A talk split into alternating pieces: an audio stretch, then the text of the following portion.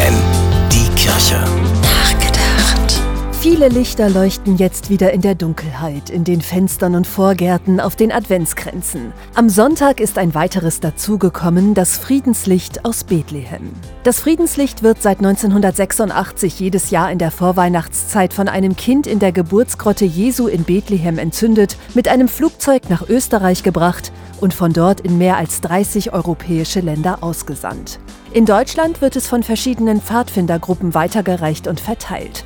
Auch bei uns in Niedersachsen, auch jetzt in der Corona-Zeit. In vielen Kirchen brennt das Friedenslicht jetzt. Und wer mag, kann es sich zu sich nach Hause holen, es hüten und bewahren bis Weihnachten. Friedensnetz, ein Licht, das alle verbindet, so lautet das Motto der Aktion in diesem Jahr. Die vielen kleinen Lichter sollen ein großes Netz spannen, ein Netz, das Gemeinschaft bewirkt und Zusammenhalt. Im übertragenen Sinn, jede und jeder ist Teil des Netzes und wird gebraucht, um es stabil zu halten und es zu vergrößern. Das Friedenslicht aus Bethlehem ist das Symbol dafür, wenn es selbst Grenzen überwindet und so Menschen verbindet. Die Botschaft dahinter, Frieden ist ein Geschenk und eine Aufgabe. Stefanie Behnke, FFN Kirchenredaktion.